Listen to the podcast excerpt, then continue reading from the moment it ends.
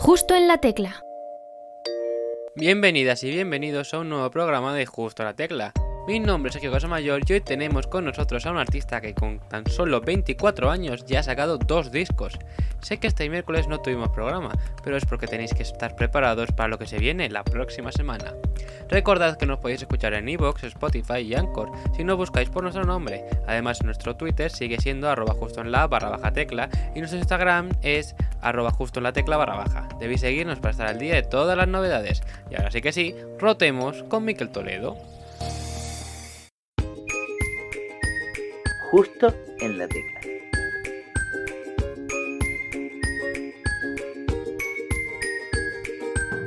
...24 años... ...dos discos... ...toca pop rock en sus canciones... Yo me he quedado alucinando repasando su trayectoria... ...y espero que vosotros también lo hagáis... 10 canciones tiene Rotatoria... ...y hoy está aquí para presentarlo... Miquel Toledo... ...bienvenido... Hola, buenas. ¿Algo que añadir a tu presentación? Bueno, pues la verdad que me ha gustado bastante, pero sí, ¿no? Suelo pillar a los artistas con esta pregunta siempre al empezar, para entrar un poco en caliente, porque ha sacado un disco este año. ¿Perdón? Ha sacado un disco este año, como he mencionado, rotatoria. ¿Y cómo sí. sacar un disco en año de pandemia?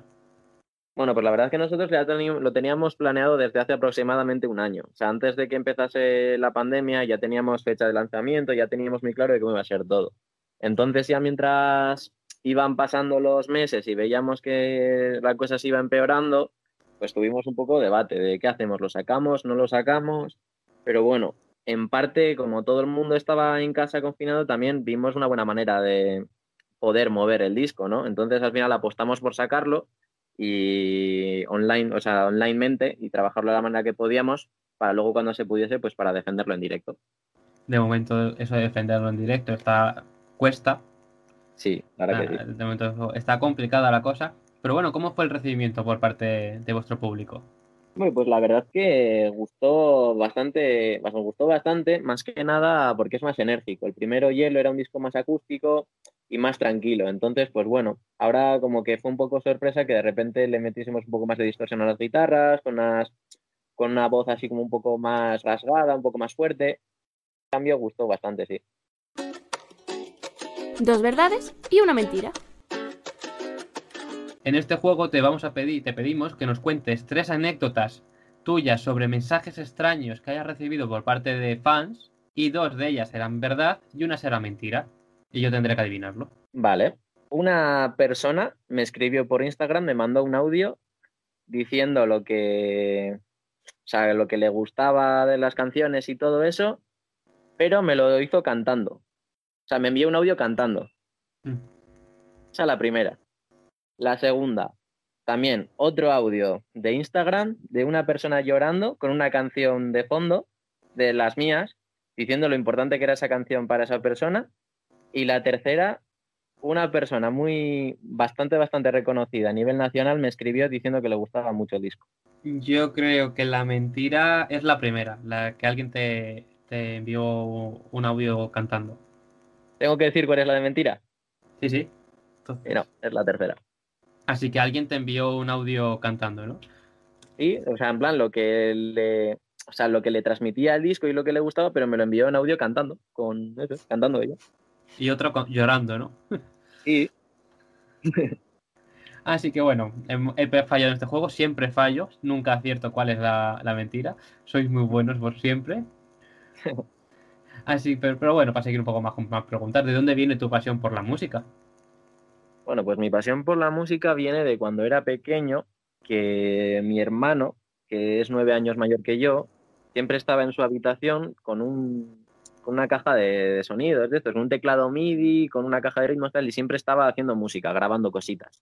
Y yo siempre me sentaba al lado de él, callado, callado, escuchando, viendo lo que hacía, pues me gustaba mucho. O sea, yo creo que eso fue lo que, más me empujó. También es verdad que desde los cuatro años empecé en el mundo de la música, empecé tocando el violín, ya con solo cuatro añitos, y estuve diez años. Pero yo creo que el que fue el remate fue eso, el de estar con mi hermano en su habitación horas escuchando lo que hacía Callao. Así que tu hermano es una gran influ influencia para ti. Exactamente, sí. ¿Y tu hermano ha llegado a sacar musicalmente algo adelante?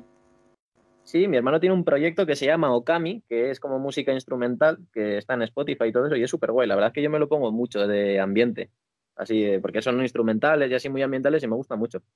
Familia Es musical. Eso es, lo mío es más, o sea, lo suyo es más electrónico y lo mío pues es más música de toda la vida, ¿no? Más, más analógica, por decirlo de alguna manera, más de banda. Así que bueno, os podéis juntar y hacer grandes creaciones. Vuestras navidades tienen que ser divertidas, ¿eh? Entre los dos. Y alguna día se lo he comentado, pero nunca ha salido nada, oye. ¿Nunca habéis hecho nada en conjunto? No, Entonces, la verdad que no. Que va, venimos de- o sea, somos de sitios muy diferentes musicalmente hablando, entonces bueno, pero estaría guay probar a ver qué sale. Sí, sí, hombre. a- a ver. un- una buena unión entre ambos proyectos. Estaría interesante. Pues sí. Y bueno, entonces te empezó a interesar este estilo musical, estos estilos musicales y demás. También tocaste el violín. Así que ya empezaste siempre de pequeñito siendo pues, un talento. Bueno, fíjate lo que se pone. ¿Te llegaste a presentar algún concurso? Sí, bueno, de concursos de bandas locales sobre todo, sí que nos hemos apuntado alguna vez. Y luego también a través de una, no sé si era concurso como tal, pero sí que había una selección por ahí. Con la banda que tenía anteriormente fuimos a tocar al Jarro Café de Madrid y cosillas así, así que un poquillo ya nos hemos movido también. Y bueno, aparte de tu hermano, ¿qué más influencias musicales hay en tu música? Bueno, yo, o sea, cuando empecé en bandas con 13 años, yo tenía una referencia muy clave que era Green Day.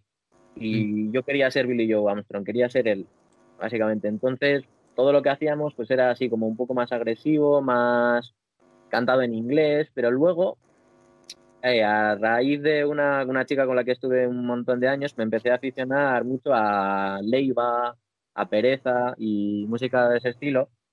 Y lo que me gustó de eso es que, que cómo transmiten las letras en castellano, que es algo que, por ejemplo, nosotros no, cantando en inglés y malamente, porque nos lo inventábamos básicamente, no podíamos hacer. Entonces ya la banda con la que estaba ya dejamos de tocar, pues porque, porque por motivos de estudios y cosillas así, y me empecé a dedicar en solista, en plan a componer, a ver qué pasaba y empecé a componer en castellano. Y era un terreno que me sentía muy cómodo, que me gustaba lo que hacía, también gustaba, lo que enseñaba gustaba mucho porque transmitía y cosillas así. Entonces, pues más me tiré naturalmente, pues, el proceso fue natural, pero sí, quise coger esa dirección.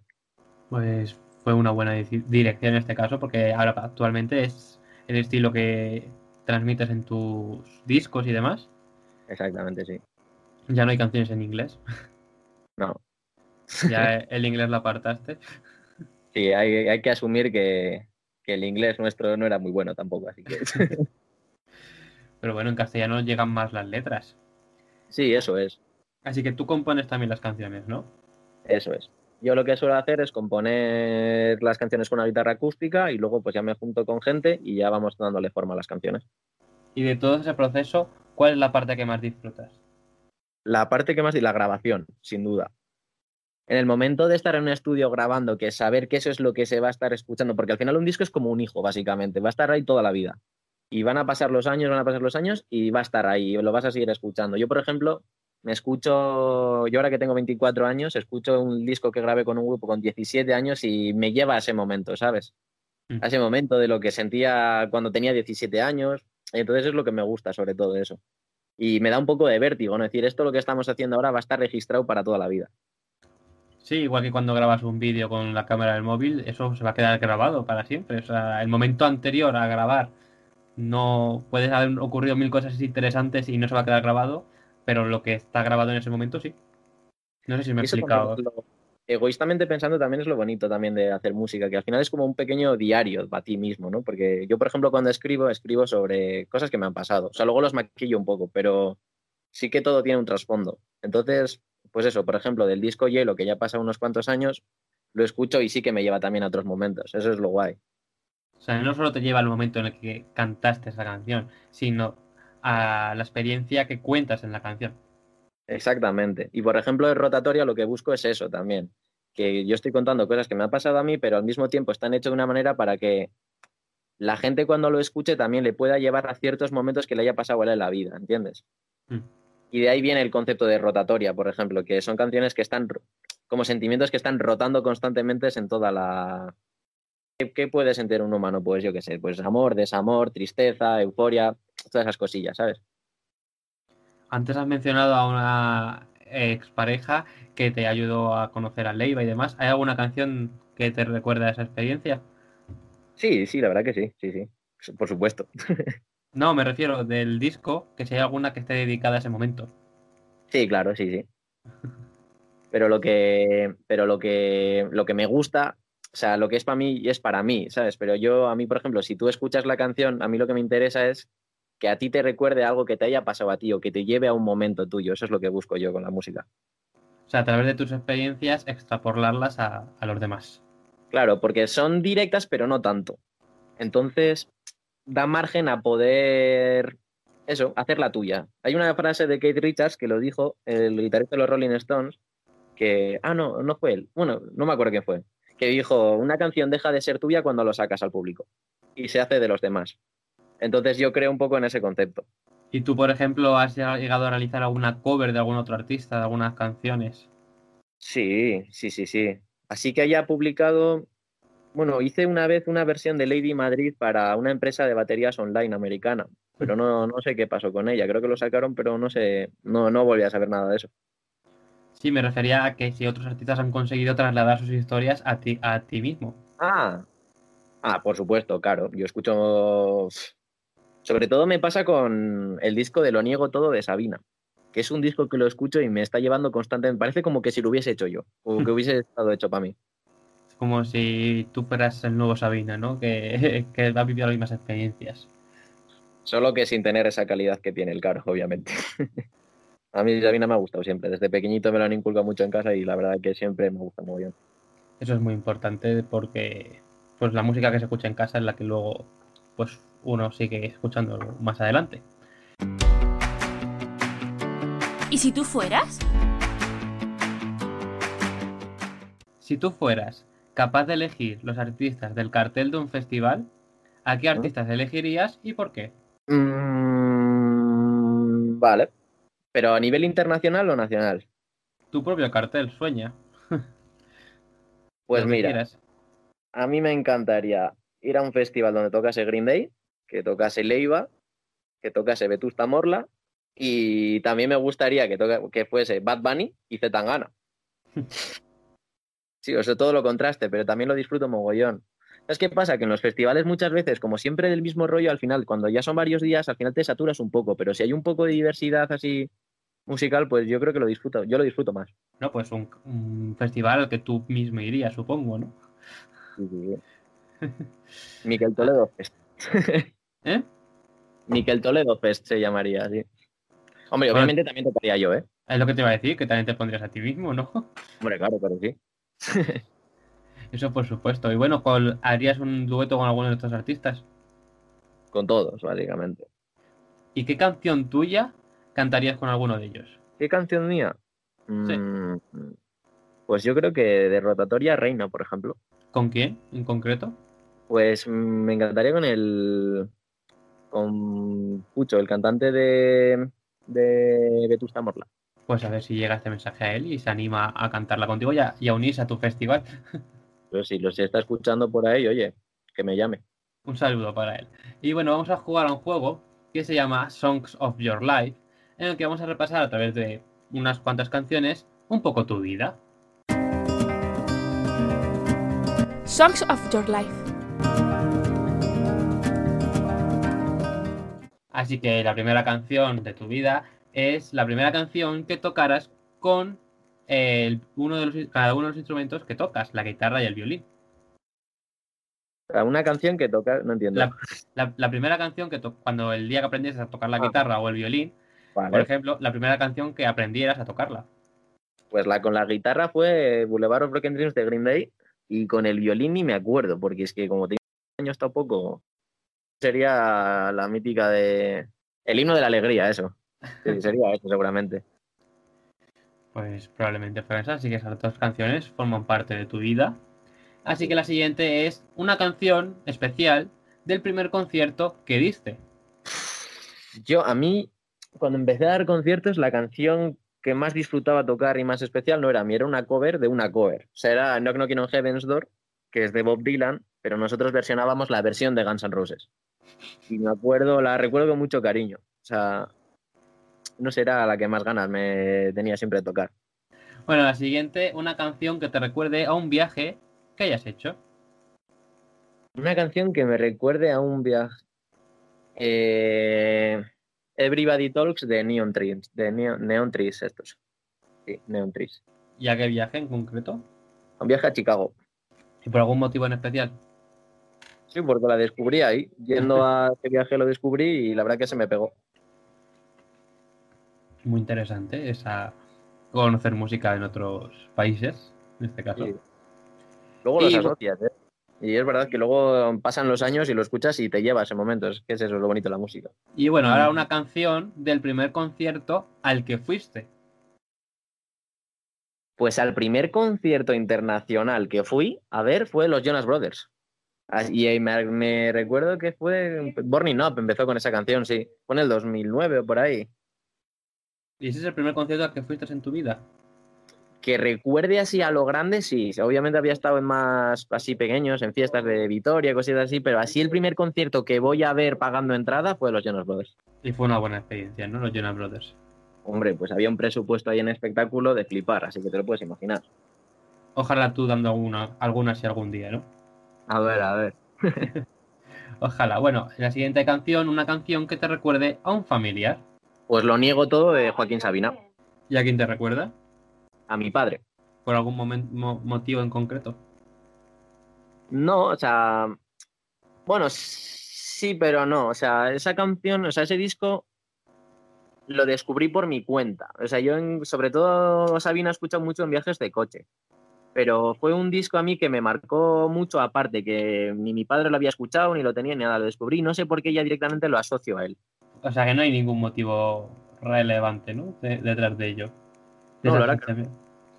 Bueno, Y- pues la vida de, de que es tu padre, que pues viajes en carretera, pues Y para finalizar, una canción que resuma tu 2020.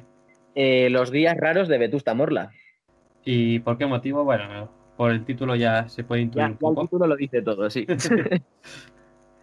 y luego también es una canción que me gusta mucho, la estoy escuchando últimamente muchísimo en bucle, porque es, es como casi es una novela también de canción. O sea, Sí. te transmite a. te- o sea, dentro de la misma canción te lleva a diferentes emociones. Bueno, bueno, ya te pegas un viaje ahí, ¿eh? Claro que sí, sí. Ya que no se puede viajar mucho este año, pues Claro. escuchando a Vetusta Morla se consigue. Y bueno, eh, venías a presentar tu nuevo disco, Rotatoria, porque la gente que no te conozca, ¿qué va a encontrarse escuchando este disco? Bueno, pues es un disco bastante enérgico, por decirlo de una manera, pero que hay que lo que se cuenta son experiencias de la vida, que como he dicho antes, que al mismo tiempo lo que se busca es conectar con la propia persona que lo está escuchando y llevarle a ciertos momentos de su vida. Y has conseguido, ¿no? Trasladar a mu- mucha gente a, a momentos concretos, te lo han mencionado, ¿no? Bueno, mucha gente, mucha gente no sé, pero a los que ha llegado, pues sí. O sea, pero me refiero a que hay gente que te lo ha mencionado, ¿no? De esta canción me ha trasladado a tal sitio. Incluso algunas me han escrito, me han dicho, mira, esto me recuerda a este momento, tal, y la verdad que es súper guay, a mí eso me alegra mucho. Recibir mensajes de los fans siempre es una alegría. Eso es, sí. También nos has explicado por qué se llama así el disco, porque eso es un viaje de historias eh, que ocurren una y otra vez en la vida de las personas. Pero, ¿cuál es tu canción favorita del disco? Mi canción favorita, pues es que uf, no podría elegir, ¿eh? Porque son todas bastante especiales para mí, pero si tuviese que coger, pues cogería igual Reina, sí. Ah, que, que aparte de porque es una de las que más me gusta, también es una de las que más gusta a la gente. Entonces, yo creo Bueno. que por eso. Entonces es la combinación perfecta. Sí. ¿Y la que menos te gusta? Ninguna, eso ya sí que ninguna. O sea, todos los que he lanzado todas las canciones, no, me- no he metido ninguna de relleno. Con esta pregunta queríamos llegar a la, a la canción que entró de Strangis en el disco. Porque supongo que tendrías varias para elegir y alguna se Sí. quedaría fuera. La de Nunca Más. Sería la de Nunca Más fue de las últimas que hice y ya estábamos grabando el disco cuando la compuse. Así que sí, esa fue la última, la última en entrar. Y bueno, se quedaron muchas canciones fuera. Sí, la verdad que sí. Más que canciones enteras, ideas de canciones que luego no fui avanzando, pero yo tendría casi como unas 25 30 canciones, fácil. ya apenas ha quedado en 10, así que ha habido una gran criba. Sí, la- sí, sí, sí. O sea, estas 10 canciones ya son las mejores, entonces normal que no haya una que te guste menos que las demás. Exactamente. Y bueno, has hecho varios videoclips también. Pero, eh, ¿cómo es grabar videoclips en pandemia? Pues yo la verdad que en el último rodaje del videoclip de Primera Guerra Labial no estuve. Yo estaba en Sevilla. Se lo dejé en manos de una productora de Pamplona que yo les contacté y dije, mira, quiero un videoclip con esto. Yo es que, o sea, tengo como la rayada de que si participo en mi propio videoclip va a salir mal.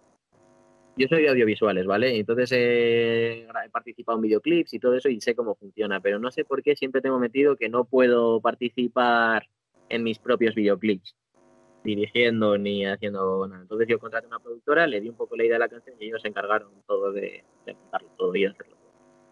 O sea, que no has participado en ninguno. No.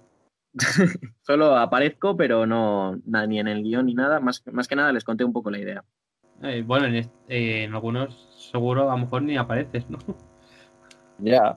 Pero bueno, algún día a lo mejor tendrías que lanzarte a, a hacer el videoclip, habiendo estudiado audiovisuales. Algún día, pero de momento, teniendo la rayada se ha metido en la cabeza, de momento prefiero que no. Bueno, si siempre puedes intentarlo con alguna canción así, que no pienses hacer videoclip, bueno, lo voy a intentar. Ya. Que ya esté lanzada, así tampoco. Si hay un fracaso, que no sea estrepitoso. Eso es. ¿Y qué queda de Miquel Toledo este 2020? Pues ahora mismo ando haciendo colaboraciones con gente. Ando grabando, hemos grabado ahora con, con Inix, se llama, que es un músico urbano de aquí de Vitoria, que me dijo para mezclar un poco lo que era el trap con el pop rock, o sea, lo que hacía él con lo que hice yo. Entonces hicimos una canción y ya la hemos terminado de grabar, la terminamos hace muy poco y la verdad que es un resultado brutal. Y entonces próximamente, no sé cuándo, pero sacaremos la canción. Pues estaremos atentos de esa canción y alguna algún concierto o algo próximamente. De momento nada, todo lo que teníamos este año lo hemos aplazado un año, que era eso, ciudades teníamos Madrid, teníamos Pamplona, pero por tema de esto lo hemos aplazado y a ver si podemos hacerlo el año que viene. O sea, tenéis una gira preparada, ¿no? Y el COVID os lo ha fastidiado, por así Eso es. El recomendado. En esta sección le pedimos a nuestros invitados que nos recomienden una película, una serie, otro artista musical, un libro, un videojuego, lo que sea, pero con la condición de que le haya recomendado previamente. Pues mira, voy a decir una canción ¿Mm? que se llama Hortera de Barry Brava, que me lo recomendó ayer un amigo y me gustó mucho.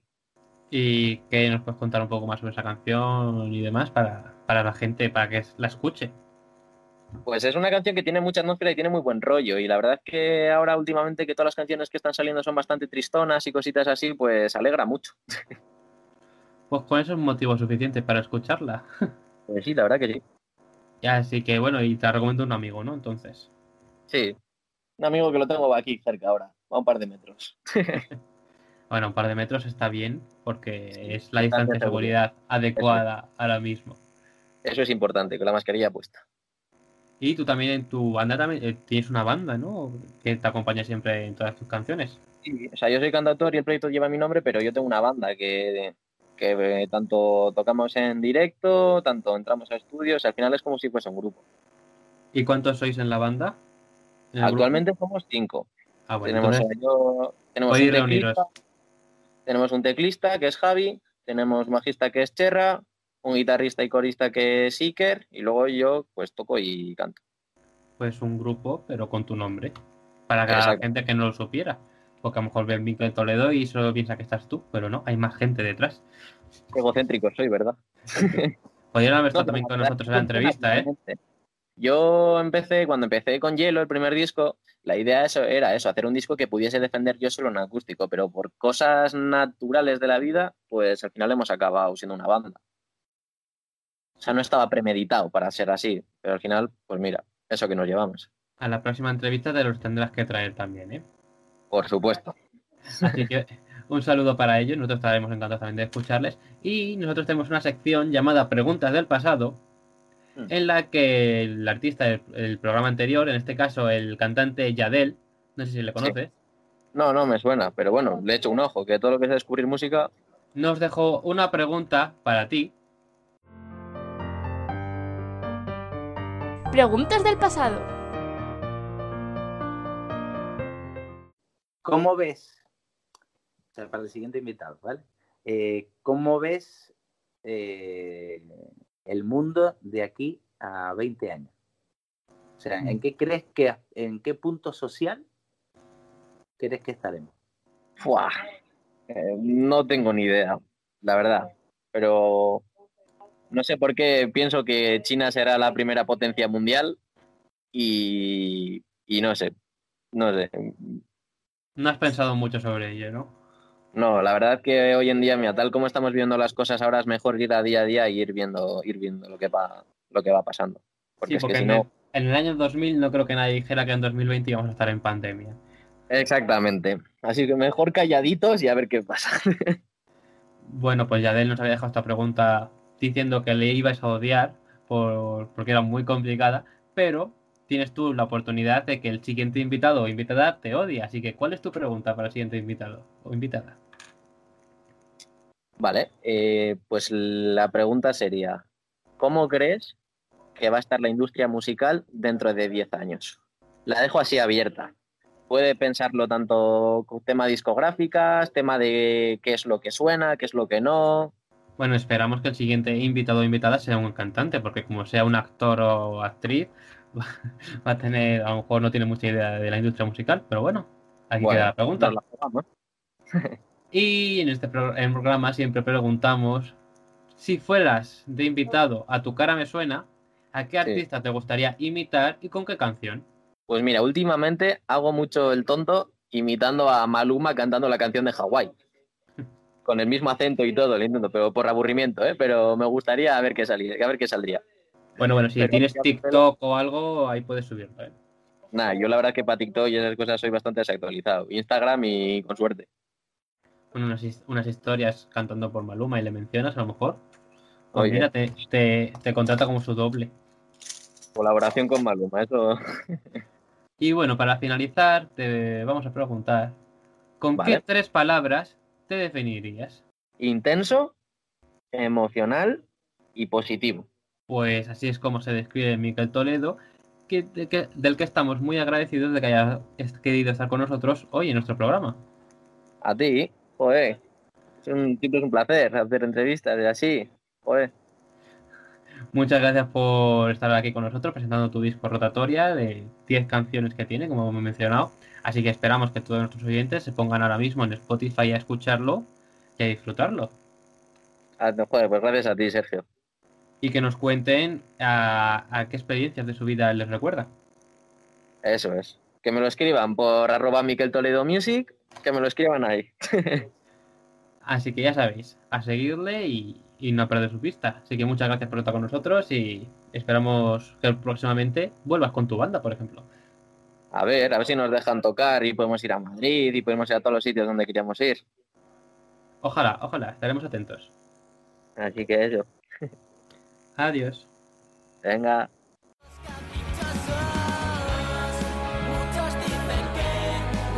Un artista muy interesante el que hemos tenido hoy, pero si así os ha parecido, no podéis perderos los próximos.